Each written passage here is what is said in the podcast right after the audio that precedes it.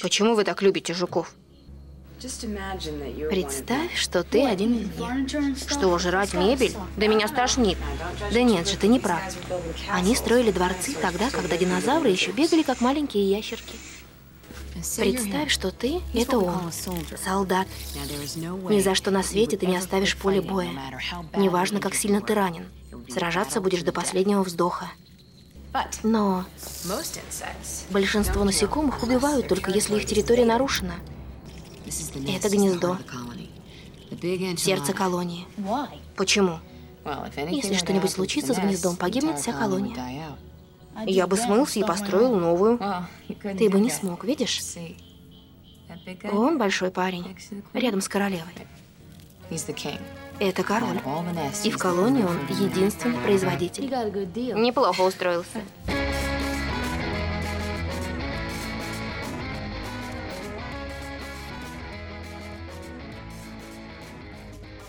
Всем привет, это подкаст «Деньги, Джоули, драконы». Здравствуйте. Здравствуйте, Никита. Здравствуйте, Алан. Как говорит наш э, конкурент или коллега по цеху, обо что Я сегодня? ваш конкурент и коллега по цеху, обычно говорит он. А сегодня будет история, которая будет похожа на наш э, известный нашим постоянным слушателям выпуск про Нятынию. Мы однажды записывали тоже такой на околобиологическую тему, как и сегодня будет, на около, естественно, научную. И там разговор тоже вроде как косвенно, не то что косвенно, боком касался людей, ну, человеческого вида, но с оговорками, с некоторыми. Вот, так и здесь. Сегодня тоже будет примерно та же ситуация. Я думаю, э, мы плавно, плавно подойдем к себе любимым, к разговору о себе любимых, ну а начнем, соответственно, как мы любим, с большого взрыва и с зарождения жизни в первичном бульоне. А если более такими человеческими словами, то... Мы сегодня поговорим о великих эволюционных переходах в истории жизни на Земле, а также об одном конкретном из них, который нас сегодня будет интересовать, который связан с развитием социальности в, среди а. живых организмов. То есть это как э, Крыса сначала залезла на ветку, потом с ветки слезла уже обезьяна, взяла палку, а здесь... Да, с крыльями обезья... уже. Обезьяна подошла к другой обезьяне и по-братски так руку ей на плечо положила и начала говорить. И вот они уже записывают подкаст. Именно так. Причем не слезая с ветки даже. Как э, доктор Попов завещал, не э, отрывая от ботвы. Именно, именно. Огурцы, в смысле, да? Ну, конечно. Доктор Попов. Это очень... Ладно, все, короче, я, я, я не буду дальше, а то сейчас мы будем до бесконечности здесь уходить в разные дебри.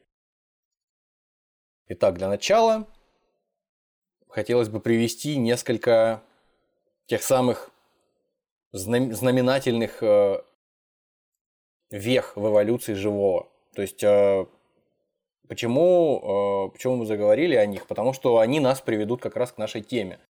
Жизнь возникла с возникновением жизни. То есть, да, это спасибо ваш капитан очевидность. Возникновение жизни в первичном бульоне. Да, вот оно по данным, которыми располагает современная наука, по разным данным, и, конечно, точно сказать нельзя, но, насколько мне известно, научный консенсус сходится в том, что жизнь возникла на Земле, примитивная жизнь, порядка 3,5 миллиардов, в общем, 3,5 миллиардов лет назад. Вот. Это первая великая веха, которую мы будем, э, которую мы упомянули, да. Вот э, следом за ней, что было важным вот в истории жизни на планете. Подождите, а вот э, давайте э, чуть-чуть здесь остановимся. А как эта жизнь выглядела? Это были микробы какие-то или это были уже Неизвестно, э, да? Это, э, это были э, какие-то странные организмы, у которых не было э, вот этих вот маленьких органоидов, так называемых, типа ядра, э, рибосом, митохондрий и всего остального, что мы привыкли видеть в современных клетках живых организмов. Ну и на обложке учебника по биологии, да. Но вот, это были какие-то просто пузыри с э, органическими веществами внутри, которые были от остального мира, а в лучшем случае Э, разграничены какой-то оболочкой, жировой, возможно. То есть это э, какие-то, как их называют, коацерватные капли, то Мультик, есть которые... Э, душа, по-моему, да, там мир, где какие-то пузыри как раз обитают. Мне вот нахваливали этот мультик, но я его так и не посмотрел. Да? Ну, вы да, конечно же, вы правы. Вот. Хорошо. А какой следующий был этап?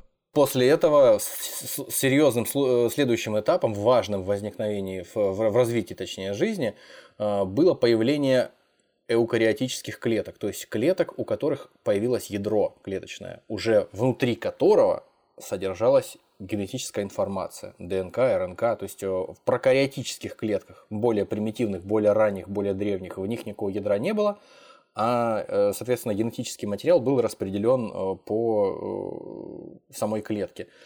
А в эукариотических клетках уже есть специальные специальный органоид, специальное ядро, в котором все это дело и располагается. Это произошло порядка полутора миллиардов лет назад.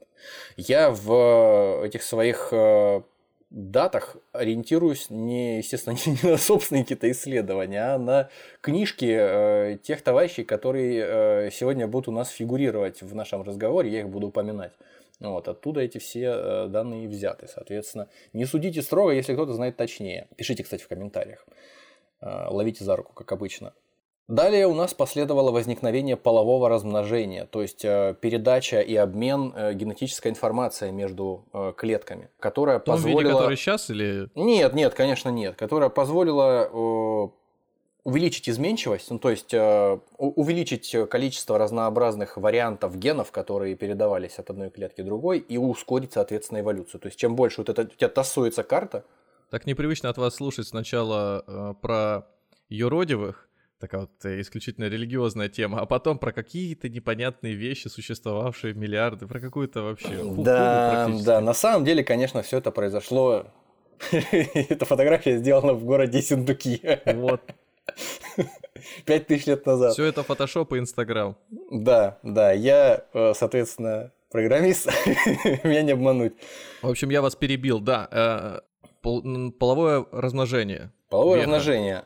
Подожди, а почему которым... это важно? Почему это важно? Ну, а, размножались а, бы как раньше. Это, это, ва- это важно, потому что когда клетки просто делятся делением надвое, они просто дублируют свой э, генетический материал. И, собственно, эволюция идет медленно. А То повторение ошибки, получается, ош- да? Ошибки могут, да, да, они фактически э, производят сами себя, воспроизводят сами себя, и эволюция идет медленно, потому что очень мало возможностей для того, чтобы э, произошла какая-то ошибка. Mm-hmm. А вот каждая новая ошибка в геноме существа – это путь на куда-то вперед потенциально, к развитию или к регрессу, там, у кого, uh-huh, у кого uh-huh. как э, получится. Но если его нет в принципе, то и самой эволюции быть не может, когда нет вот, этой, вот этого пресловутого какого-то перетасовывания колоды генетической. Вот. Ну, следом, естественно, у нас идет появление уже многоклеточности, то есть вот эти вот самые клетки, которые уже получили ядро, которые научились половому размножению, они э, объединяются в многоклеточные организмы. Первые. Произошло это порядка 600 миллионов лет назад.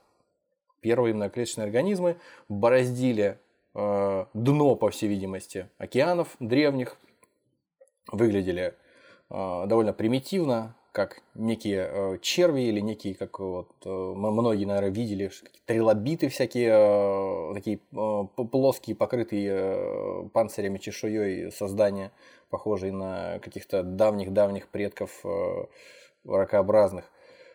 Ну и, собственно, мельком мы пробегаем пятый пункт и сразу к шестому. Шестой пункт у нас это возникновение у сложных высокоразвитых организмов языка. Это вот последнее, о чем хотелось бы сказать. А вот как раз пятый пункт, который идет сразу после возникновения многоклеточности в нашей этой классификации, это появление у многоклеточных организмов сложных и не очень социальности социальных каких-то взаимоотношений в какой-то мере э, с кульминацией, которая среди некоторых видов и сейчас распространена, эусоциальность. Что это такое, мы сейчас чуть позже поговорим и почему нам это интересно.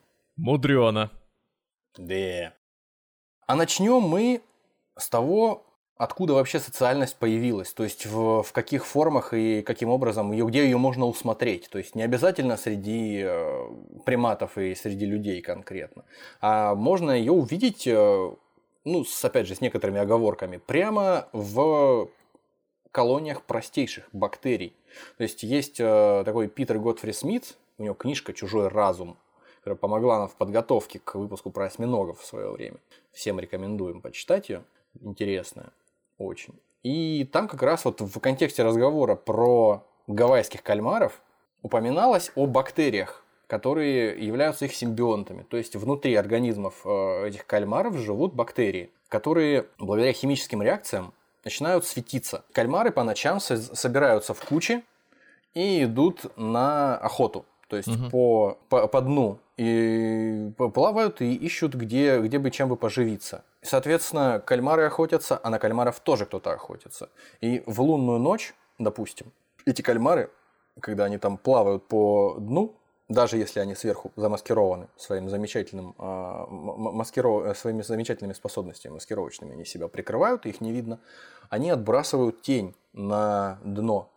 А вот эти вот самые бактерии, о которых мы говорим, симбиотические, они позволяют им эту тень отбрасывать перестать. Они начинают светиться, соответственно, э, эта тень пропадает.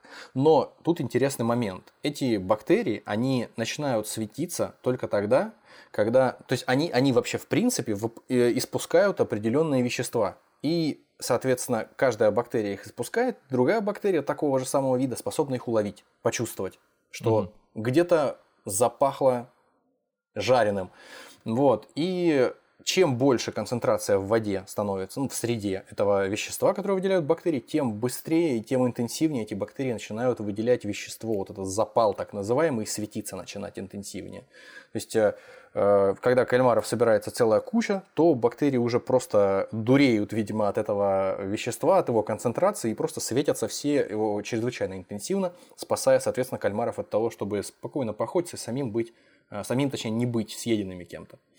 Вот интересный, кстати, момент, э, что некоторые исследователи считают, будто бы вот эти вот э, способности подобного рода бактерий, они легли в основу э, функционирования нашей нервной системы. То есть между нейронами в так называемых синапсах происходит передача непосредственно химического вещества Синапсы и улавливание такие его. канальчики, которые соединяют нейроны. Нет, это, это, э, э, это дендриты и аксоны, то есть это отростки, грубо говоря, у нейронов.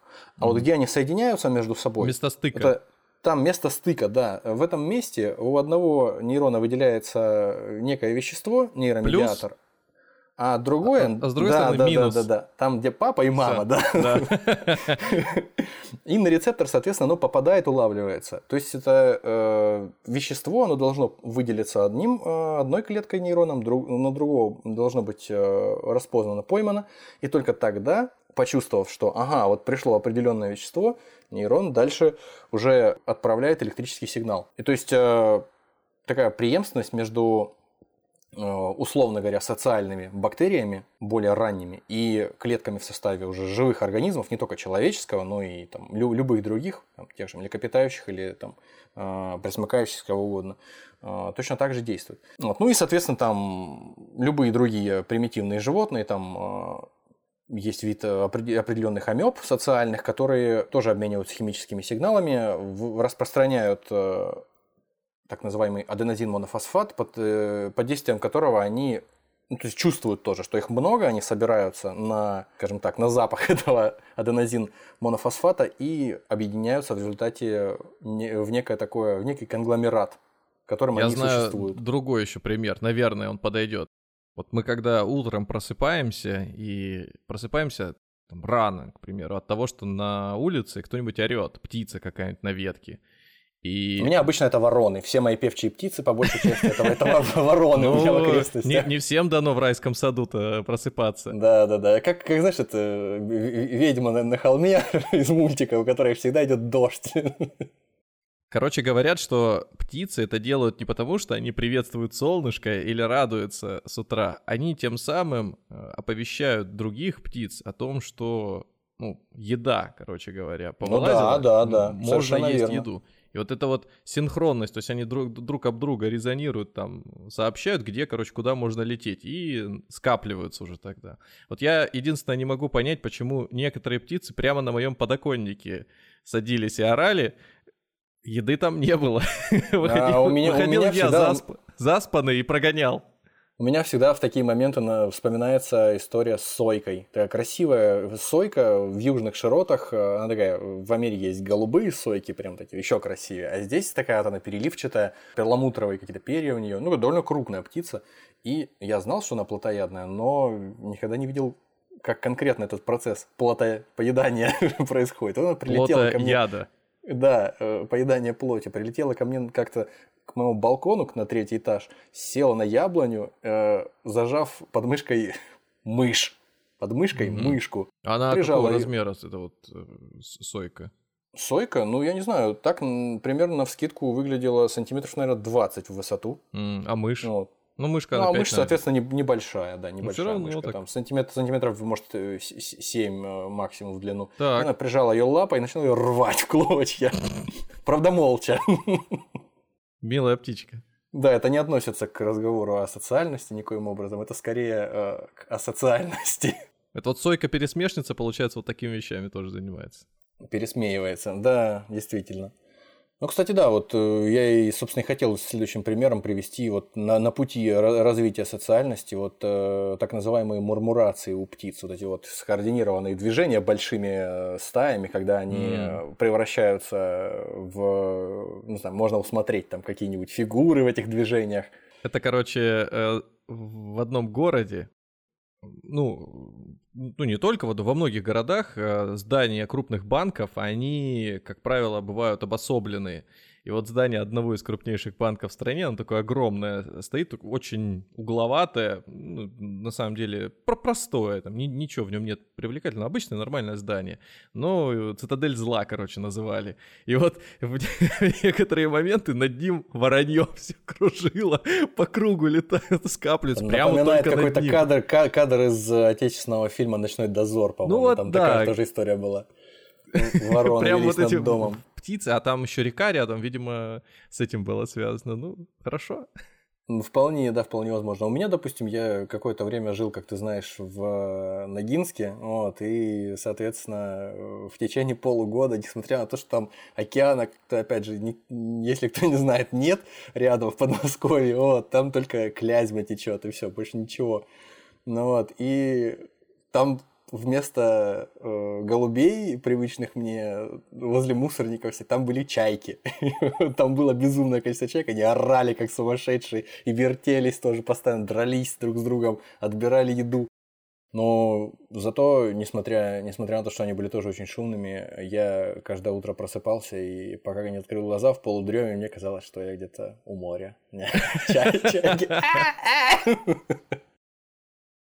А потом вид на помоечку и все. Да, и... а потом я, потом я выходил и видел строящийся торговый центр, э, там какой-то погрузчик с э, палетом плитки едет, и, соответственно, вьющиеся чайки вокруг, рвущие друг друга в клочья.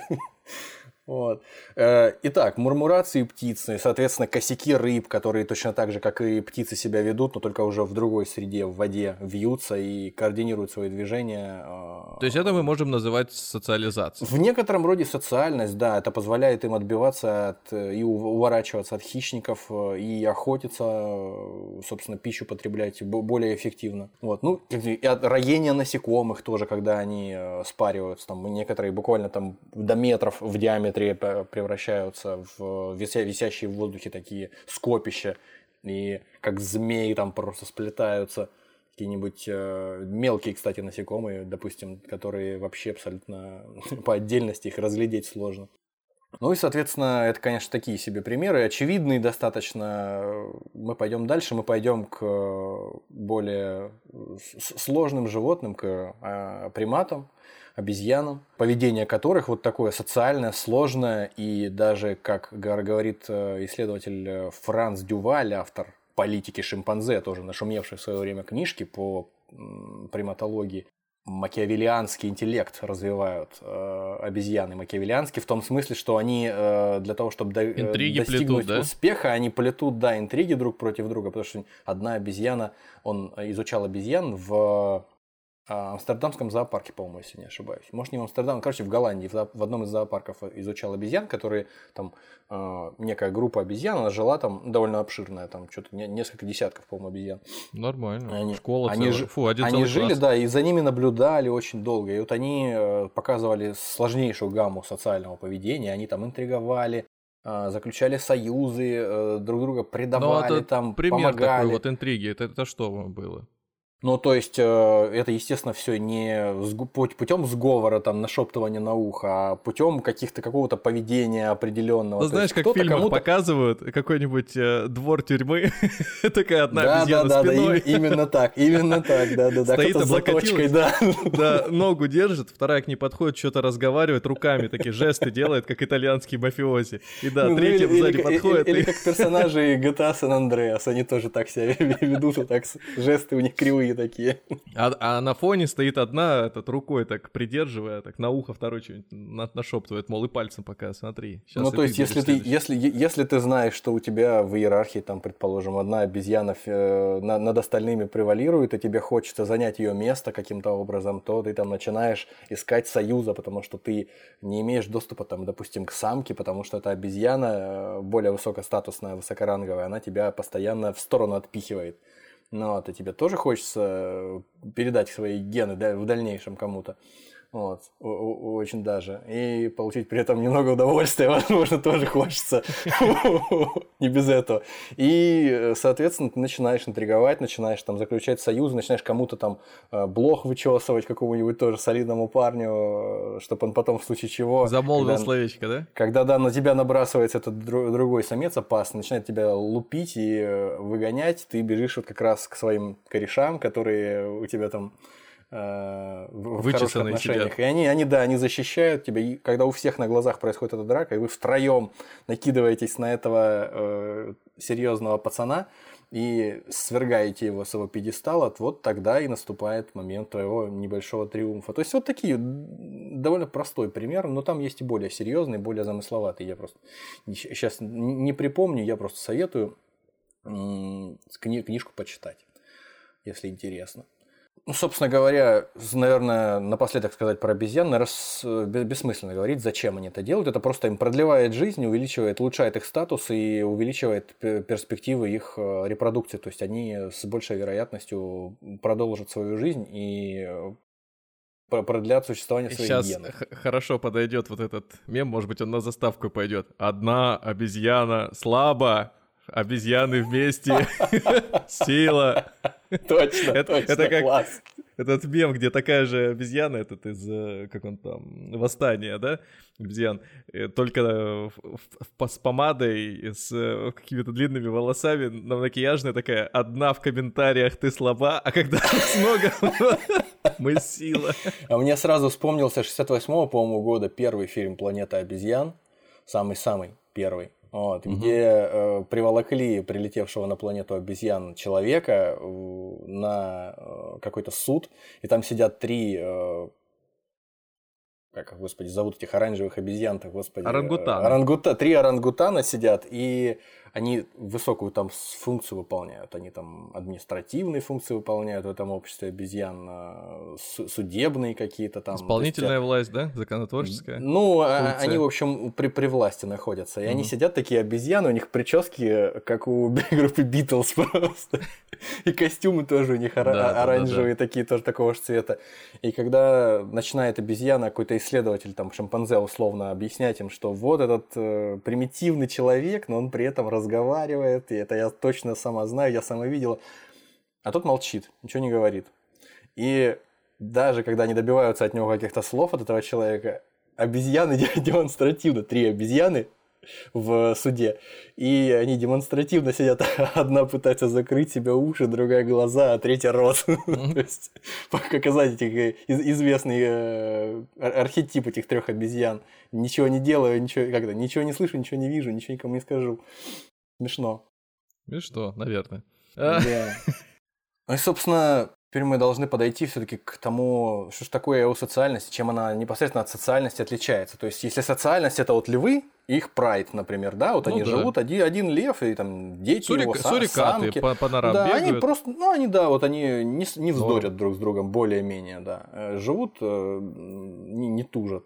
Но и не сказать, что слишком сильно друг от друга зависят, по большому счету. Ну, то есть один лев, в принципе, вполне может прожить. А Эус это что? Когда а он берет револьвер и уходит на лошади на закат. Сам, Конечно. Э эусоци... Эусоциальность это как эукариоты. То есть эу приставка это полностью хорошо. Это типа сверхсоциальность. Это лучшая А-а-а. социальность, совершенная социальность.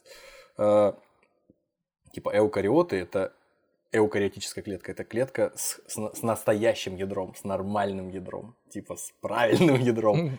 Вот, так и так и здесь тоже высшая форма социальности. То есть, если бы, ну, скажем, какая-нибудь политическая политический социум некоторый назывался бы ЭО м-м-м, Россия, то тогда это было бы, так сказать, цельное я, ядро. Я, я, я не знаю, о чем идет речь. Э, Полноценное ядро. Кстати, ядром называют. Ну, да, действительно. Да, а, до, а пока она не появилась, это были прокариотические организмы, прокариотическое общество, доядерное. Да. да, минутка занимательной политики на канале ДДД. А, итак, для эусоциальности что для нее особенно характерно? Жители какой-то э, группы организмов, которых можно назвать эусоциальными, они, во-первых, чаще всего проявляют высокую степень альтруизма по отношению друг к другу, по той причине, что они, ну, об этом позже поговорим, по той причине, что они э, по большей части всегда все родственники. Кроме этого, у них э, только ограниченное количество или вообще одна э, самка размножается из всей колонии с небольшим количеством самцов, а все остальные выполняют все э, пыльные всякие дела. Вот. Убирают, еду приносят, строят все и защищают колонию, в случае чего и самку саму тоже с ее мужьями. Вот. Ну и плюс к тому, конечно, кооперация между различными особями между различными, э, скажем так, кастами. Каждая из них знает свое дело, выполняет его, и все это работает слаженно, как часы.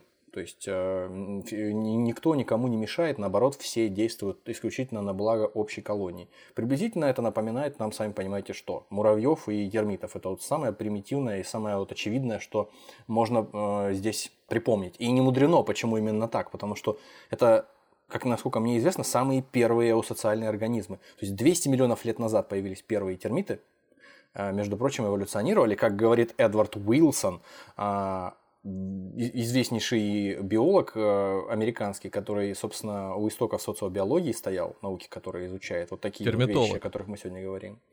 Вот. И да, и он изучает, точнее, изучал, точнее, уже, по-моему, скончался, изучал муравьев. Вот. Э, в общем, в одноименной книге, собственно, в, в книге «Эусоциальность» он э, говорил как раз о, о тех вещах, о которых я сейчас говорю, что термиты произошли от э, тараканов, то есть древних примитивных тараканов. А, соответственно, муравьи, э, ну это без Эдварда Уилсона мы знаем, что они произошли от ос. Вот, и, собственно говоря... Термиты а... произошли от ос? Нет, термиты от тараканов. Да, от ос? А, а муравьи от ос. А, муравьи от ос. А. Да. Вот. Атос, Портос и Арамис. Э, муравьес. Да, э, то есть 200 миллионов лет назад термиты, а 50 миллионов лет назад, а, точнее 150 миллионов, через 50 лет после термитов появились первые муравьи, то есть первые колонии муравьев.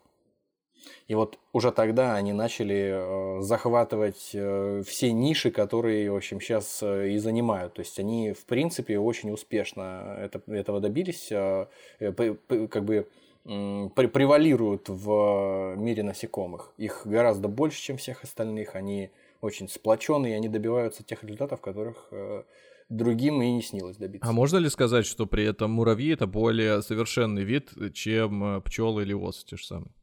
Нет, почему? Причем То есть они из-за них произошли. Ну, значит, причем, что они при, Причем, ну, в общем, осы и пчелы, они же тоже разные. Те, которые сегодня живут, они ведь тоже такие же самые социальные животные, осы и пчелы. Ну да, я почему и говорю, да. Вот, то есть это другие осы, э, которые жили вон э, несколько сотен А, я понял. Назад. Короче, они в какой-то момент поделили стихии. Одни будут отвечать за небо, другие за землю. Да, и да, да, да, да. Это вот как Посейдон, да, да, Зевс и Аид. Да, да. Вот Аид это муравей. Если следующий мультик будет какой-нибудь про природу, значит, вот оса это будет какой-нибудь Зевс, а муравей это будет Аид. Да, это точно. Нет, муравей тогда будет... Хотя ладно, пускай, неважно. А бог, бог войны какой-нибудь жук-носорог. Твой любимый. Да. А, бог войны будет голый землекоп.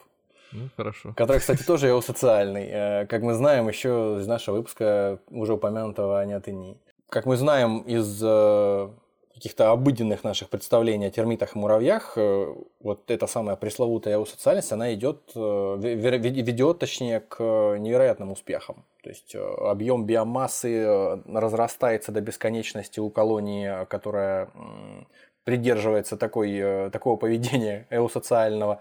Э, численность особей э, до бесконечности просто разрастается, и возможности преобразовывать биосферу тоже увеличиваются настолько, насколько это вообще э, возможно. То есть, если отдельные животные, то есть отдельные какие-нибудь жуки, предположим, насекомые именно отдельные, отдельные жуки, отдельные какие-нибудь там э, тараканы, еще там кто-то, они ну, живут себе и живут. То есть, они могут э, неплохих успехов тоже достигать в, сво- в своих нишах, но то, чего достигают э, муравьи и э, термиты, это, конечно, впечатляет. Я думаю, это тоже не, не такая, чтобы сверхъестественная какая-то информация. Наверняка много кто слышал об этом, что э, муравьи, некоторые виды муравьев э, занимаются сельским хозяйством. Они разводят... Э, тлю. Нет, нет, то, что они разводят тлю, это да. Они э, разводят грибы. То есть они а, выращивают, грибы, грибы, выращивают да. грибы, угу. да, они подготавливают под них почву, специально пережевывают, угу. там, по-моему, древесину специально выкладывают ее, то есть там гумус какой-то подготавливают, выращивают, э, и ими потом питаются. И, соответственно, да, некоторые а выпасают этим, тлей. Э, по розничным сетям распространяет. Конечно, конечно, по, этим, по, по магазинам сетей, э, что там, верный, какие там да. еще есть. Да, да любые. Да, доступные. Неверный. Вот. Неверный, неверный. И, и суеверный. Да. Это, это не нервы, я мужчина суеверный. В общем, вот. Э, в общем, это, это, это довольно круто выглядит со стороны. Просто да, даже если мы это знаем, тоже вот задуматься на том, что какие-то муравьи, примитивные создания, у которых мозг размером там с булавочную э, головку, они, в общем-то, добились того же, чего и, и мы. Э, в, в некотором смысле, хотя они это делают бессознательно. То есть они выволакивают этих тлей, там после того, как зимовка прошла, они этих тлей там запасли им еду, придержали их у себя, там, чтобы они э, перезимовали в этом, у, в этом муравейнике, потом да выволакивают нет, так их, говорят, э, перезимовали. Выпа, выпасают их, а потом тля выделяет, соответственно, богатый углеводами секрет угу. из своего брюшка, а муравьи, соответственно, его слизывают. Ну, это угу. такая тоже очень приятная история. А, кстати, термиты... Не, ну почему? Они некоторые как, виды термитов кормят своих детей э, переваренной, пережеванной древесиной, которая помогает перевариваться им, которая помогает переваривать симбиотические тоже микроорганизмы в их брюхе. И они через анус скармливают своим детям эту древесину переваренную. Не анус, очень, а очень, этот же вкусно. пегидий. Я буду называть это анусом. Мне так ну, проще. Как, как угодно. Мне привычнее, да. Конечно же, пегидий. А, ну, у одного муравья анус, будем считать так, он эволюционировал. И, собственно говоря, странно, если все это так здорово и так замечательно э, помогает развиваться всем, то э, почему тогда так мало, как выясняется, таких животных? Таких видов животных, э, опять же, как утверждает э, наш Эдвард Уилсон, э, специалист по социобиологии и муравьям, а мне нет смысла не доверять, не более 20 видов на данный момент, причем большинство из которых вот муравьи, насекомые. термиты, пчелы, осы, да, насекомые, некоторые жуки, тли, то есть, ну, скорее членистоногие, потому что есть и пауки, ага. такие, в некотором роде социальные, я об этом ниже скажу. Ну, вот. То есть, по большей части это насекомые, но и их всего там какие-то ничтожные доли, э, то есть ничтожные проценты, 1-2% от всех э, видов насекомых, которые действительно можно назвать ее социальными. Ну и, соответственно, естественно, голые землекопы и домарские пескарои. Это э, небольшие грызуны, одни из которых живут в Южной Африке, другие из которых живут в Восточной Африке. То есть пескарои. Пескаро в... это как будто бы село в одной из республик. Да, Пескарой. Пескарой. А я вот сейчас даже посмотрю, как он выглядит. Слушай, сейчас окажется, что это населенный пункт Брауна. Это населенный пункт. Пескара или Пескара это провинция в Италии, в регионе ну, Абруццо. Мы не об этом говорили, ну ладно. Подожди, но я, наверное, неправильно вбил, я почему-то песка, пескор. А, это вот эти суслики с такими резцами, какие-то кроты, что ли. Ну, которые, да, фактически без губ. Э, ну, у них а просто это, резцы кстати, торчат это... прямо из морды. Да, это не голый землекоп, я бы его назвал, одетый землекоп. Да. Ну, ну едва, едва одетый землекоп, я бы так сказал. Ну, они где-то выглядят миленько, а где-то прям страшно. Да какие там миленькие, они мерзкие, невозможно. Ну, тут ма- маленький есть он, когда он такой миленький, у него это зубы, как будто бы это... Ну, маленькие а, все миленькие, кроме детей и голубей, я бы так сказал. А, да? Ну, хорошо. Ну и, собственно говоря, возвращаемся к нашему вопросу. То есть, если у нас всего ничтожное количество, вот эти вот неполные 20 видов живых существ, причем большинство из которых насекомые, э, или хотя бы как минимум членистоногие, достигли эосоциальности, если она ведет к такому успеху замечательному, феноменальному и к такой продуктивности, и голых землекопов, как известно, а, ведет так вообще к удесятерению срока жизни по сравнению с а, остальными родственниками грызунами. То есть э, странная история и там к всем остальным приятным плюшкам, связанным с э, богатырским здоровьем. В общем, для того, чтобы достичь социальности, нужно, чтобы сошлись несколько особенностей то есть в развитии организма. То есть, чтобы произошло несколько случайностей э, последовательно. Такие Чарльз э, Митченер и Говард Эванс э, из Канзасского и Гарвардского университетов, которые пчел и ос изучали в свое время, вот они выделили несколько пунктов, как бы, которые показывают нам, как развивается, по идее, как должна развиваться из социальности эусоциальность. Насекомые, допустим, ну, будем о насекомых говорить так проще, самые очевидные представители эусоциальных видов. Есть насекомые, которые забота у которых о потомстве и вообще забота о своем э, виде, о животных своего вида заканчивается там, где вот они строят гнездо, откладывают яйца туда и, допустим, там какого-нибудь э, парализованного таракана приволакивают и э, оставляют его там, запечатывают все это дело. Или там какие-нибудь осы откладывают прямо в этого таракана или в паука в какого-нибудь, откладывают свои яйца и точно так же его запечатывают, где-нибудь в земле закапывают, оставляют его. Когда вылупятся, соответственно, личинки будут его есть.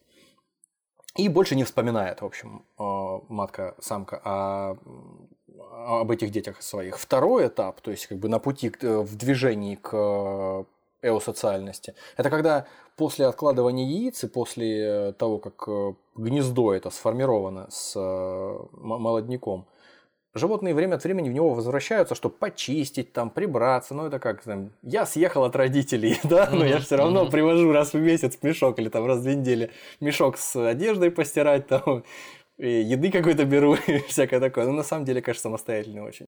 Ну, вот так и здесь. Э, еды какой-то привезти, приезжают убраться, и, в общем, когда подросли эти э, личинки, соответственно, все, все расстаются. Ну и последний, последний этап развития его социальности, который непосредственно уже ею и является, это когда мать э, с потомками никуда не разъезжаются. То есть они повзрослели, но живут вместе. Да, что-то мне это тоже напоминает. Это вот тот самый термин «мамоны». Итальянцы так живут. Да, да, да. И даже судятся со своими детьми за то, чтобы их выгнать наконец из дома. Да. Да, Никита, пора съезжать от мамы. Короче говоря, э, непосредственная социальность, вот она такая. И родители, в общем-то, ну, можно так сказать, что они на глазах у своих э, на фасеточных глазах у своих народившихся отпрысков, они самые крупные, им самые авторитетные. Поэтому все, вот они, они размножаются, какая-нибудь там пчела и трутни изначально, где-нибудь там на заре цивилизации, пчелина этой. Ну вот, когда так получилось, вот так гены сошлись вот так, что какой-то ген, который отвечал за то, чтобы расходиться всем в разные стороны, когда все подросли и пора, вот все, пора, мать в одну сторону летает, дети повзрослевшие в другую. А вот этот ген не срабатывает, или совокупность генов, и все остаются вместе. И вот тогда вот родители самые крупные, самые авторитетные, они занимаются репродукцией дальше, а молодняк распределяет обязанности, занимается уборкой, добычей пищи, защитой и все такое. Вот такая вот гипотеза, вот такая вот градация различных э, степеней эусоциальности от самых простых к самым э, совершенным подтверждается опытами с, с использованием так называемого генетического нокаута, когда включают сознательно исследователи определенные гены у тех же пчел. Вот, и, соответственно, пчелы после того, как они должны, по идее, разлететься и от, отправиться вокруг да около, кто куда, они остаются на месте. И э, их буквально склоняли, заставляли таким образом вести себя его социально. И пчелы, в отличие там, от каких-нибудь, ну, я не знаю, там, в отличие от пауков, которых там строем ходить не заставишь, или каких-нибудь носорогов, которых тоже не заставишь взять и начать там строить себе фундамент там под, э, под дачу под какую-нибудь. Вот эти товарищи, пчелы, они, видимо, у них есть предрасположенность какая-то к эусоциальности, потому что вот буквально один ген, и все. И они потихоньку начинают распределять обязанности между собой, формировать какую-то протоколонию, вот такую вот уже э, эосоциальную, несмотря на то, что сами по себе изначально они э, живут по, по отдельности. Пауку нельзя пересадить этот ген? А вот да, про пауков тоже я, соответственно, хотел же сказать. Э, такая промежуточная стадия, что-то среднее между социальностью обычной, вот, о которой мы говорили, вот эти львы там в прайде, и эосоциальностью. Пауки-тенетники. Анелосимус экзимиус или экзимиус. Такое ощущение, что какое-то заклинание из Гарри Поттера произнес. Mm-hmm. Паук-тенетник а... это монстр из какой-нибудь компьютерной игры, с него падает меч, меч щит, да, щит, реликтовый, щит неба реликтовый паук на карте. да. И этот, выводок маленьких пауков-тенетников тоже. А, в общем, эти пауки, они живут э, в неких колониях тоже. Они плетут огромную паутину, заплетают целую кучу там каких-нибудь веток и живут там буквально до сотен и тысяч пауков они вместе ее плетут, они, э, ну, несмотря на то, что там, может быть, э, к ним попадает не так много по какой-то причине насекомых, но попадают более крупные жертвы, то есть к ним, и поэтому всем хватает еды. Угу. Вот, они вместе собирают, собирают этот мусор, там убирают на этой паутине, вместе плетут эту паутину, подравнивают ее, там, подновляют, и вместе едят, соответственно. Но... За большим столом тенетическим. Конечно. Как э, в «Викинге». Свою волхалу паутинную такую сплели там. Да. Одноглазый ну, там, паук? Нет, там, ну как там, одноглазый? Еще семь осталось. Во главе этого всего с рогами. Да. У них, конечно, каст отдельных нету, как у муравьев, например. Там они визуально просто отличаются, даже э, буквально физиологически э, от друг от друга эти муравьи. А здесь просто вот происходит некое разделение на э, хотел чуть не сказал, пау- людей, пауков, которые делают э, разные вещи. То есть отдельные пауки э, охотятся, отдельные пауки следят там за коконами с яйцами. Кстати говоря, есть исследования о том, что вот именно такие пауки, которые вместе объединяются, они не только ловят больше э, добычи, но они и яиц побольше производят. Коконов самих э, меньше с яйцами откладывают, но яиц в каждом коконе больше. Сейчас есть, э, какой-нибудь наш слушатель арахнофоб, наверное, там в метро отключился сейчас на транспорте. Я загуглил. Паук тенетник, он где-то даже прописан. И есть, ну я, я, не, я не буду спорить, да, потому что я не знаю точно, как он называется. И, э, ну, маленькие не... очень, да, такие? Ну да, относительно небольшие. И, соответственно, ну да, не размером с голову лошади пауки. А, как, может, кому-то хотелось бы. И, кстати говоря, проводились э, исследования, такие вот э, попытки э, перевозить из одной колонии в другую пауков, которые занимаются определенным делом. То есть, условно говоря, каких-нибудь там, как это сказать, фуражиров или там охотников, или наоборот там каких-то уборщиков. И, соответственно, если в одной колонии оказ... если в одной колонии оказывается больше какого-то типа э, работников, какого-то, какой-то специализации, они каким-то образом между собой э, решают этот вопрос и э, выравнивают количество специалистов той или иной области для того, чтобы ну, не происходило перекоса какого-то в ту или иную сторону. То есть, если слишком много пауков-айтишников, то их перенаправляют на другой русло. Или пауков-блогеров слишком да. много, а их перераспределяют, превращают в пауков токарей или фрезеровщиков. Угу. Да. То есть Он... курсы, как это, смены квалификации, да? Да, да, да. Работа твоей мечты. Э, Собственно говоря, я забыл сказать, да, сразу хотел сказать, но забыл. Когда мы про обезьян говорили, э, по-моему, Франца Дюваля как раз и называются вот те э, все вещи, которые вытворяют там обезьяны для того, чтобы достичь успеха в группе, они называются инвестиционными стратегиями. Неплохо. То есть они пауки, фу, господи, пауки, теперь все будут пауками мерещиться мне. А, обезьяны, они инвестируют свое время, ресурсы, силы в то, чтобы добиться определенного успеха в группе, чтобы завоевать чье-то доверие, чтобы кого-то там ввести в заблуждение, и в результате получают дивиденды в виде социального статуса, продолжительности жизни большей, э, более сытной жизни и большего количества потомков. Такие прям инвестбанкиры. Да, именно так. Собственно говоря, основную, одну из основных ролей в эусоциальной колонии, вообще в эусоциальности играет альтруизм. И, в общем, довольно неочевидная история, то есть, э, когда ты вот так вот обыденно, в обыденном смысле как-то воспринимаешь некритично теорию эволюции, то есть там все друг с другом, по идее, должны соперничать э, для того, чтобы за место под солнцем себе вы, э, выбить себе получше местечко и что-то добиться лучшего, грызться.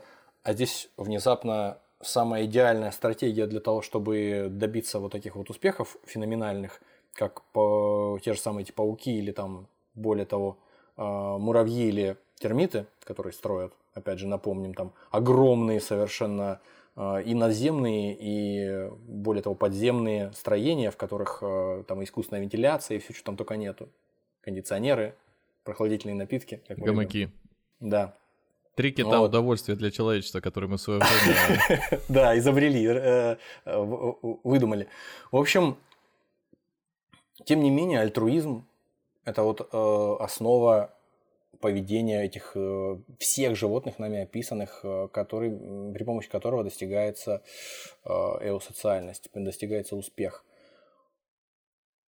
В общем, опять же, мы можем попытаться с натяжкой найти альтруизм э, в поведении даже одноклеточных э, созданий каких-то. То есть элементарно даже вот какие-то клетки нашей кожи э, умирают регулярно, какие-то лимфоциты, которые борются с возбудителями болезни, эритроциты точно так же в крови, красные клетки умирают регулярно. Да вообще все клетки обновляются, чтобы весь организм, в общем-то, жил. То есть запускается механизм апоптоза, запрограммированного, э, запрограммированного уничтожения клетки, и, соответственно, потом она разрушается, и ее э, соседние клетки и специализированные для этого клетки э, растаскивают на запчасти. Казалось бы, для каждой отдельной клетки это проигрышная стратегия если рассматривать ее как вот какую-нибудь эгоистичную бактерию в луже, которой самое лучшее, что можно сделать, это начать бесконтрольно плодиться, жрать и еще плодиться, и, и все, так до бесконечности. Потрясающе. Но... Как наша вселенная прям. Да, да, да.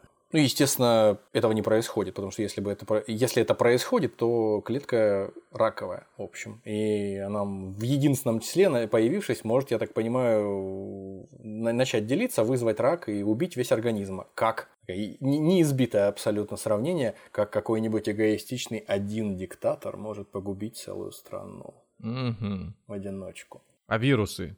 В, в любой ситуации вспоминай про вирусы. А вирусы это можно отнести? Вирусы они вполне живые, поэтому про них мы здесь говорить не будем, потому что они, ну, просто вирус не проявляет себя никак, пока он в клетку не выплюснул свой генетический материал. То есть есть некоторые представления о том, что сам вирус непосредственно, э, сам по себе, вирусная частица, вирион, это только часть можно его воспринимать как одну из стадий развития вирусного организма. Другая стадия – это вот непосредственно нахождение его генетического материала в клетке хозяина э, зараженного и так далее и тому подобное. То есть, если вот так это воспринимать, то, возможно, как-то можно там что-то придумать. Но я думаю, что это слишком уж, слишком с натяжкой, поэтому мы, наверное, в эту сторону двигаться не будем. И к чему нас это все ведет? Потому что пока мы такие, да, да, согласны, да, да, да, да. Ну, то есть альтруизм, я к тому это вел, что альтруизм, а, по мнению таких а, известных биологов, как Джон Холдейн и а, Уильям Гамильтон, допустим, альтруизм сводится, по их мнению, к влиянию на группу родственного отбора. Точнее, вначале групповым отбором и более частным случаем его родственным отбором. То есть о чем мы говорим? Джон Холдейн для того, чтобы это дело каким-то образом облечь в слова, чтобы сделать это запоминающимся и понятным, э, произнес такую фразу известную. «Я с удовольствием отдал бы жизнь за двух братьев или восемь кузенов, восьмерых кузенов». То есть такой мысленный эксперимент, когда человек тонет в реке, э, ты видишь его, и вероятность того, что ты его спасешь, ну, допустим, пусть это будет для усиления эффекта зима еще ко всему. То есть ты можешь спасти этого человека, но ты можешь и сам умереть. Допустим, а, процентов 10, скажем, вероятности, что ты умрешь. И тебе нужно прикидывать, а нужно ли тебе это вообще все. То есть ты, по идее, должен эгоистическими интересами руководствоваться продления своей собственной жизни для того, чтобы там оставить, ну если это примитивное животное какое-то, для того, чтобы оставить потомство, для того, чтобы просто пожить подольше. И вот, собственно говоря, согласно э, групповому отбору, а еще более согласно родственному отбору, вот эти вот твои как отдельного организма эгоистичного, какие-то побуждения, они усмиряются и, в общем-то, идут куда-то в глубину, запихиваются, подавляются. Если вот этот вот тонущий человек или животное, которому ты должен помочь в группе находясь, если оно находится в большой степени родства с тобой. То есть чем выше степень родства между вами, там, если вы какие-то осы или вы какие-то там муравьи, тем выше э, ваше стремление, ну, естественно, неосознанное, само собой. Никакой муравей не думает о том, что надо помочь, ведь они мои родственники на 75%. Ну. Ну, вот. Э, один и тот же геном у нас, надо... Мать одна. И мать родна. Да, кстати, про мать сейчас тоже два слова скажу чуть позже. А, в контексте группового отбора. Чем выше родственные узы, чем выше процент э, общих генов между членами этой колонии, какой-то, тем выше между ними альтруистические связи. Выше вероятность того, что кто-то пожертвует собой ради всей колонии, потому что, в конце концов, матка плодится одна, а она, в общем-то, всех своих э, подчиненных, которых она плодила, они все родственники ее, и они, по большому счету, э, добиваются больших успехов за счет того, что они не ссорятся друг с другом за других каких-то самок, хотя, в принципе, вот муравьи это все и есть, по большому счету, самки, насколько мне известно. Самцы появляются только вот для утилитарных целей ненадолго, чтобы оплодотворить э, королеву и все. А все эти нерепродуктивные самки, они вот выполняют роль рабочих, э, значит, э, солдат и всех остальных. Гендерное равенство. Это феминизм победивший. В общем, проще так можно сказать, что отбор способствует сохранению признака, родственный отбор и вот групповой отбор способствует сохранению признака, даже если он неблагоприятен для особи, если в этом есть выгода для других членов группы, повышаемая э, с увеличением степени родства, и эта выгода превосходит цену гибели индивида. То есть я умру, возможно, да, это для группы будет потерей, потому что у них меньше будет рабочих рук, но в целом мое поведение определенным образом, я там с собой пожертвую, своей башкой квадратной, как мы знаем, да, у некоторых муравьев, дырку закрою, и, в общем-то, все, всем остальным от этого будет только лучше. Яркий пример – красные огненные муравьи. В Южной Америке живут такие муравьи. Вот. И после роения, после оплодотворения самок, могут десяток и больше самок собраться, оплодотворенных, для того, чтобы вместе построить гнездо, сами, своими лапами, построить гнездо и отложить туда яйца. И, в общем, тоже, как в свое время вот мы с пауками обсуждали, у этих самок гораздо больше э, вероятность, чем больше этих самок собираются, чем больше они э, кооперируются вместе с собой в большем количестве, у них больше вероятность того, что они вырастят более м, обширное потомство все вместе. То есть, ну, чем более скооперированно будут работать. Вот, на, на общее благо.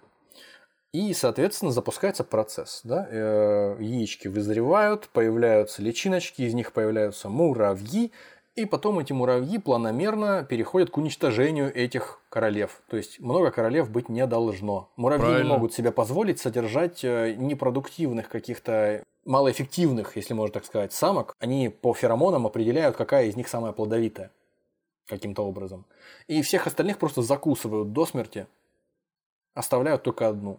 И вот а, а, они идут на это, даже учитывая, что им приходится собственных матерей просто пустить в расход. Это, собственно, к разговору о матерях. И несмотря на то, что перспектива для каждой отдельной самки, напоминаю, каждая из которых собралась в кучу для того, чтобы вместе построить дом и вывести детишек побольше, а, вот они по отдельности каждая умирают и не создают свою собственную колонию. Но это для развития всего вида, для развития, для общего дела для нашего, это гораздо полезнее, чем быть эгоистами. Когда рождается новая самка, и этот, фу, самка, новая королева, первая такая по запаху принюхивает. Чем пахнет? Чем пахнет? Да, такая папа пахнет э, сменой власти. Да, да, да. Пахнет культурной революцией в Китае, да. А, поеду-ка я отдохну в соседний муравейник куда-нибудь. В санаторий, да. А теперь мы поговорим о людях, наконец-то уже. Естественно, все, что мы говорили до этого, подводило Люди нас к тому... тоже эосоциальны? В некоторой степени да. Mm. Тот самый Эдвард Уилсон, мирмиколог, э, в своей другой книжке уже «Хозяева Земли», социальное завоевание Пока планеты человека. мы о нем рассказывали, он уже из биолога вермиколога успел Не, он, он, он, собственно повышение говоря, вас, повышение из, вас. Если он вы из, слышите, изу, изучал муравьев, как, как никто другой, в общем-то, он э, в этом преуспел. Цитата. «Животные, ставшие эусоциальными, фактически объединяются в суперорганизм, члены которого больше не являются самодостаточными, то есть не могут существовать без поддержки товарищей по виду, как отдельные клетки вне многоклеточного организма, и сами вынуждены тратить ресурсы на такую поддержку, но взамен они обретают новые возможности, принципиально недоступные одиночной особи».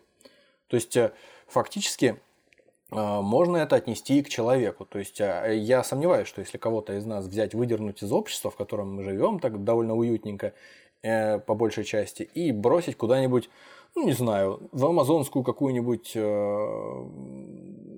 в, в пампасы в какие-то, в, в буш в какой-то, ну, вот, или в- еще лучше куда-нибудь э, в Австралию, предположим. Просто вот э, сказать, живите. У вас есть определенный набор навыков, живите.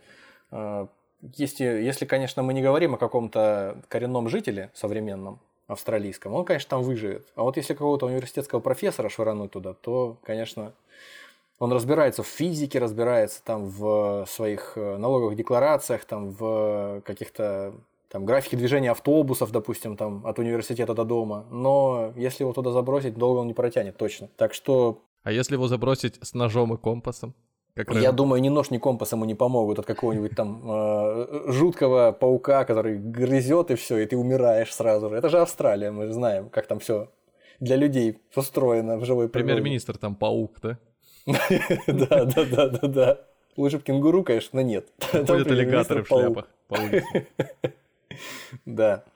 В общем, э, легко заметить э, в вот этом суперорганизме, о котором говорит Уилсон, э, человеческое общество. То есть у нас тоже есть разделение на различные профессии, э, люди, соответственно, тоже собой жертвуют, платят налоги на то, чтобы непонятно каким-то товарищам, которые совершенно никакого родственного отношения не имеют, платили пенсии и, соответственно, там э, детские дома содержат и все остальное. То есть у нас э, это просто до каких-то заоблачных высот тоже доведена история, хотя немножко в другую сторону мы двигались, нежели чем муравьи какие-нибудь. Вот. Тем не менее, у нас есть различия там, от тех же насекомых, например. Если, вот, допустим, пчелы какие-то или осы, они могут улететь, матка там, допустим, оплодотворенная, вылетает из старого улья, новая, свежая. Ну, вот, она может улететь там в пересчете на размеры, допустим, по сравнению с человеком. То есть, если человек бы смог летать, как, как пчела, то это где-то там, не знаю, сотня километров. И там, соответственно, организовать колонию. Люди так, естественно, не могут. И наши родичи по эусоциальности среди млекопитающих э, землекопы, те самые, и домарские пескарои тоже не могут. Поэтому мы передвигаемся очень медленно, еще с самого появления нашего вида, очень э, аккуратненько так все это дело осваиваем. У нас э, постоянно возникают конфликты поэтому, потому что у нас места не хватает, мы не можем так быстро распространяться. И вот э, есть предположение, что войны вот наши бесконечные, вот они отсюда. Внутривидовая агрессия, она распространена очень сильно у нас, и вот, кстати говоря, вот у землекопов тоже. То есть есть информация, что они гибнут чаще в стычках с э, землекопами из других колоний, чем от естественных причин каких-то.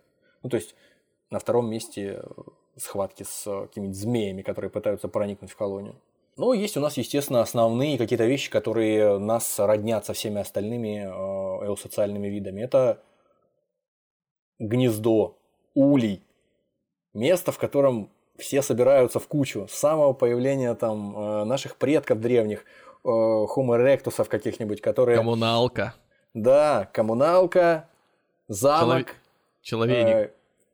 костер вокруг э, которого все сидят, э, пещера, все, что хочешь. Это вот место, в которое нужно э, которое нужно защищать, потому что в нем более-менее уютно по сравнению с окружающей средой, в нем можно что-нибудь хранить полезное, какие-нибудь там палки, копалки, всякое остальное, еду какую-то, которую ты туда приносишь регулярно. Кто-то должен это сеть охранять, кто-то другой ходит за едой.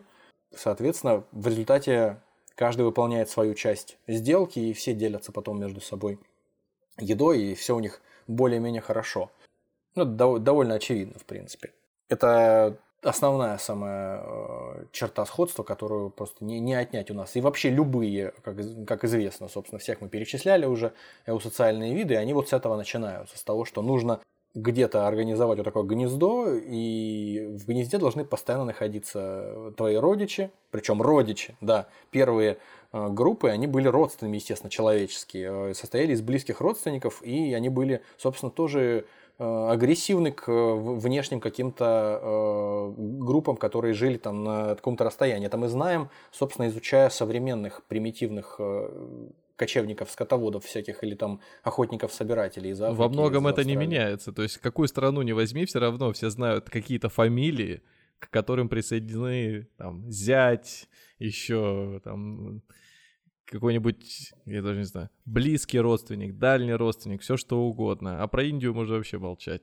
Да, да, да, да, да. Эта история с кастами действительно, если вот при примитивно, да, размышлять, то можно ее сразу прям прикрутить сюда к этой социальности. Ну, там как раз спасибо. наоборот, там спасибо комплимент.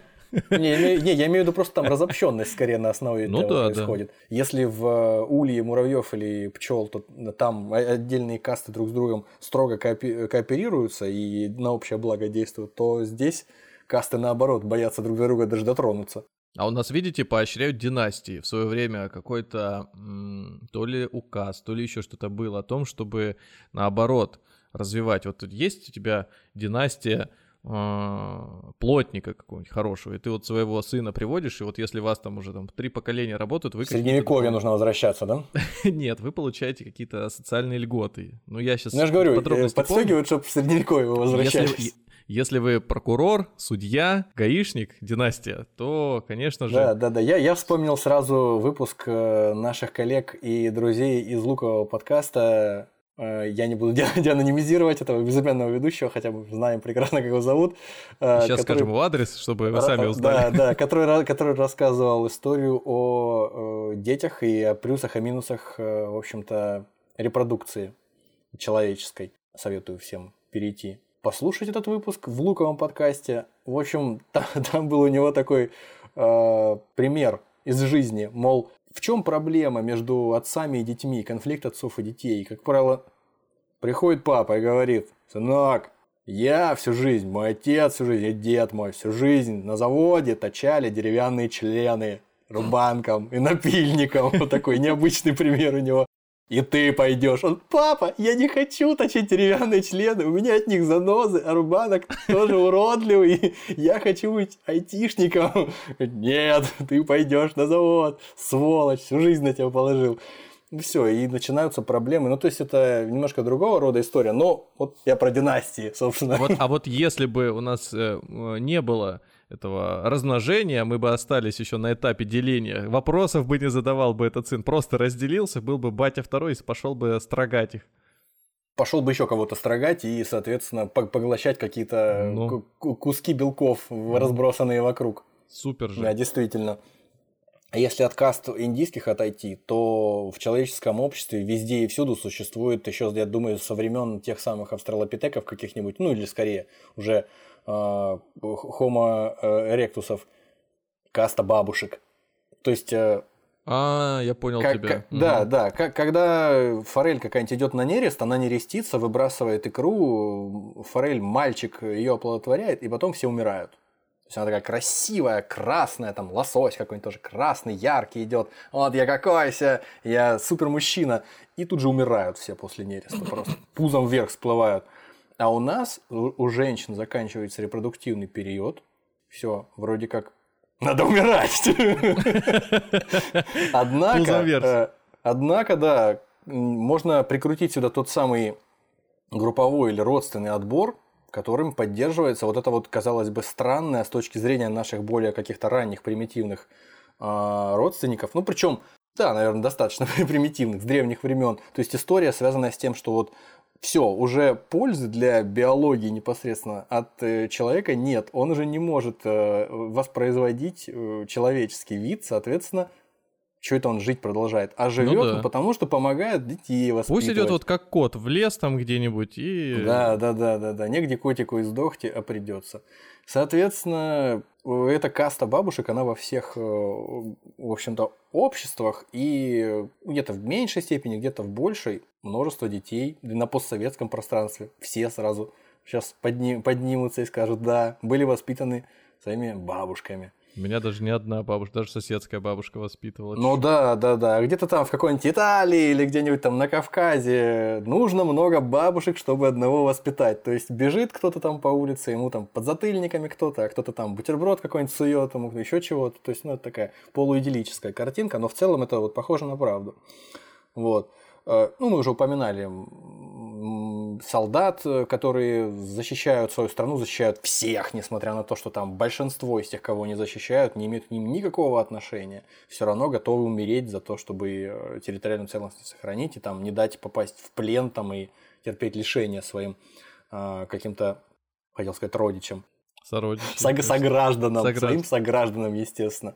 Вот. Ну, естественно, есть монашеские ордены до сих пор, в которых монахи зачастую э, ограничивают себя во всех э, приятных штуках, связанных с жизнью, в том числе и там э, соблюдают целебат для того, чтобы тоже каким-то своим собственным образом, молясь о душах людей, в общем-то, тоже делать какие-то вещи не вполне очевидные, может, для кого-то, не вполне очевидно полезные, но с их точки зрения полезные для всего общества. Вот. Ну, и скользкий вопрос – так. гомосексуальность. То есть, кажется, сюда можно прикрутить тот самый э, групповой отбор. То есть, несмотря на то, что отдельная особь не испытывает интереса к противоположному полу и потенциально не оставит потомства собственного своего, однако, если учесть, что у нее есть родственники, а в идеальном случае она, если это общество каких-нибудь более примитивных людей, а, будет оказывать помощь эта особь все равно в какой-нибудь там поимке съедобных животных или в защите в какой-то. Ну, то есть оказывать все равно помощь для потенциального репродуктивного успеха других членов этой группы, родичей. То есть это можно себе представить, что вместо бабушек э, займут э, они? Нет, почему? Бабушки никуда не денутся, я думаю. Вместе вот, с просто, бабушками. Про, просто э, определенный процент э, гомосексуальных людей э, с незапамятных времен, как мы знаем из истории, существует всегда во всех обществах. И поэтому, если бы это было с биологической точки зрения не нужно, то есть как-то критично, то я думаю, что безжалостная и э, слепая эволюция давным-давно бы уже это дело отсекла, выбросила как ненужное, и все. Все бы спокойненько без этого обходились. А можно ли здесь теорию такую предположить или ввести, что э, в густонаселенных э, девочками, например, ой, наоборот, не девочками, наверное, а мальчиками э, обществе, стране, государстве, общине в какой-то момент будут начинать рождаться мальчики э, с вот... С определенными э, наклонностями, или девочки ну, с да, определенными да, да, наклонностями, да. В, определен... в противоположном смысле, если это в противоположной mm-hmm. ситуации. Да, я думаю, вполне возможно. Потому что, ну, если как это будет прям какая-то совсем По статистике на 10 девчонок, да, один, 9 да? ребят, да. Ну, то есть просто если это очень маленькая группа, мне кажется, если она находится где-то в замкнутой э, обстановке, там где-то в высокогорье, например, или mm-hmm. наоборот в пустыне там где-то, то я думаю, да, там очень э, это будет заметно, мне кажется. Ну, то есть вот с э, точки зрения этого самого пресловутого родственного отбора. Мы приближаемся к концу, и, собственно говоря, хочется добавить еще пару слов, почему для нас эусоциальность так важна. Человек после того, как э, вышел в саванну из э, джунглей там в Африке, в юго-восточной, он ну, по современным представлениям научным, он, а, когда научился пользоваться огнем и понял, что после лесных пожаров, нередких там в, Африке, туши животных оказываются запеченными, вкусными. Вот, он а, понял, что, ну, каким-то образом со временем понял, во-первых, что эти туши, они лучше, чем если просто сырую какую-то падаль собирать за львами, за гиенами. Вот, они питательнее, то есть меньше сил тратится на то, чтобы это все сживать, меньше энергии тратится на то, чтобы это все переваривать, у тебя больше энергии фактически идет на функционирование твое. То есть это более э, энергоемкая штука получается. Во-первых, мясо в принципе, а во-вторых, еще и приготовленное, ну как и любая еда приготовленная. И есть предположение, что за счет этого э, ну, естественно, все вот эти вот нюансы, связанные с тем, что люди жарят еду вокруг костра, еще параллельно с этим общаются, они вместе сплачиваются еще сильнее, чем до этого. Э, это скрепляет родственные какие-то и дружеские связи, это помогает, собственно, обществу тоже э, развиваться в лучшем направлении, каком-то с плюсом, со знаком плюс. Ну, плюс к тому, вот эта вот переработанная, обработанная термически пища, она позволила развиваться человеческому мозгу более интенсивно, чем в противоположном случае бы это происходило. Так вот, по поводу эволюции мозга существует еще гипотеза так называемого социального мозга. То есть мало того, что, ну, естественно, это невозможно отрицать, что переход на некую иную диету, о которой мы только что поговорили, он в этом помог, однозначно помогал.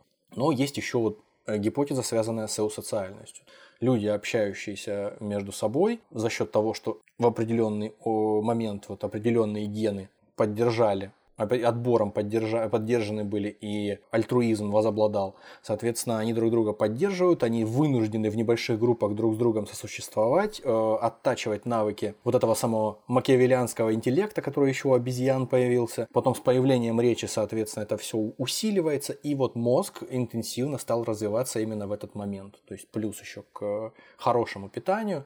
Ну вот, и то есть э, мы прекрасно знаем, что к чему это все привело. Крупный размер мозга, эусоциальность наша, наша кооперация, наша заинтересованность в том, чтобы вместе друг с другом сотрудничать и добиваться каких-то успехов. Во-первых, она привела к тому, что мы, в отличие от муравьев или термитов, мы способны э, вот эти вот самые касты, то есть виды работ, как у Джани Радари, чем пахнут ремесла, или как у Маяковского. Все работы хороши, выбирай себе на вкус. Мы, в принципе, любой человек, более-менее любой человек, там, грубо говоря, за исключением самых каких-то крайностей, то есть там, естественно, ядерной физикой не каждый может заниматься, но уж там красить стены или э, вытачивать те самые пресловутые деревянные устройства всякие, о которых мы говорили, или еще там чем-то таким, может, в принципе, кто угодно, то есть заменять друг друга. Пекарь может заменять токаря и все остальное, и э, безо всяких потерь.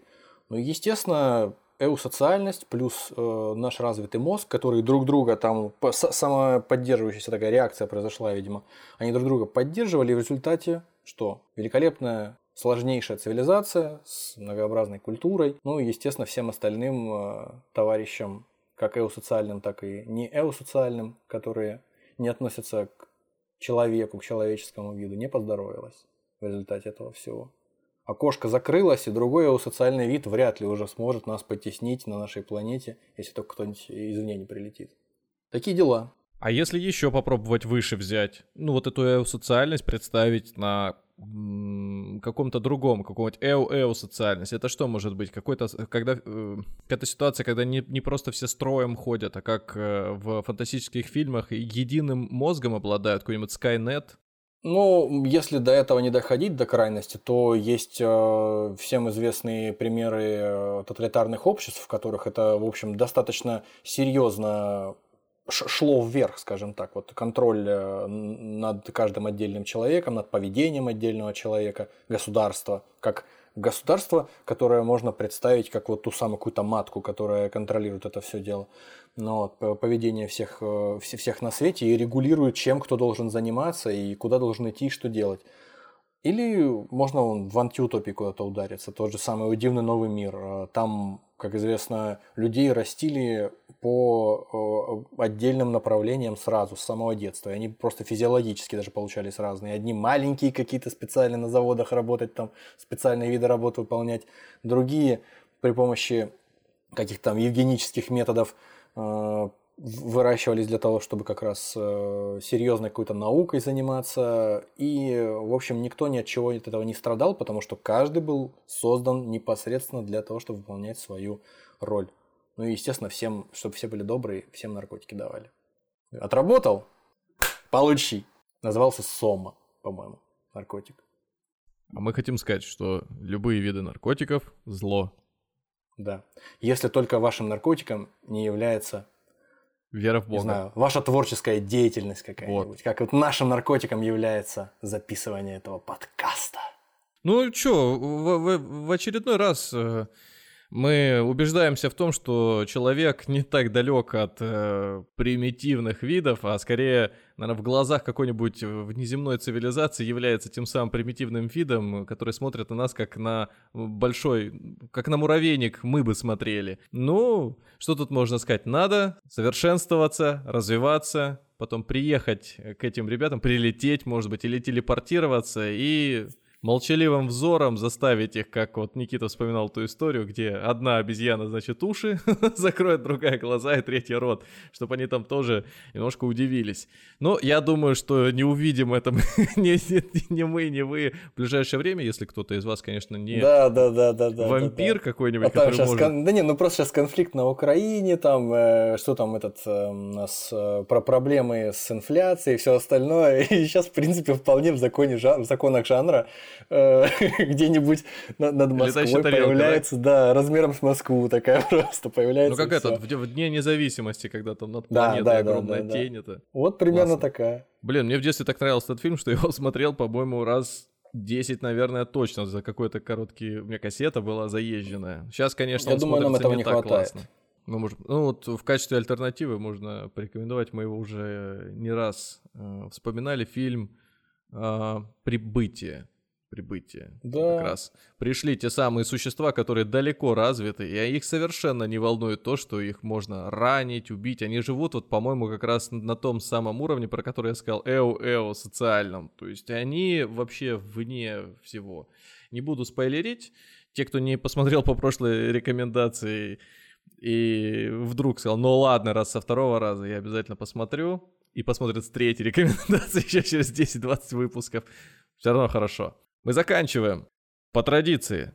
Спасибо, что добрались до этого момента. Слушайте нас на всех площадках, где только это возможно или где вам удобно. Apple Podcast, Google Podcast. Кстати, скажите Apple Podcast, чтобы наконец обновил нам картинку. Мы ее нарисовали черт знает сколько, а они ее все не загружают нам. Она более такая, м- как сказать, детализированная получилась. Отчасти у нас, нас вообще ждет обновление в Apple по многим позициям. Но вот надеемся, может быть, кто-нибудь сейчас из э, сотрудников яблочной корпорации нас слышит и подойдет там на этаж выше или возле у кулера встретится с человеком, скажет, ну, блин, братан. Ну, хорош, ну, слушай, ну, ну несерьезно да. уже, ну, ну, давай. Стив, давай, да? Ну, в смысле, Стив-то да. другой Стив. Э, эй, другой. Стив. Другой Стив. Стив 2. Другой Стив, другому Тиму.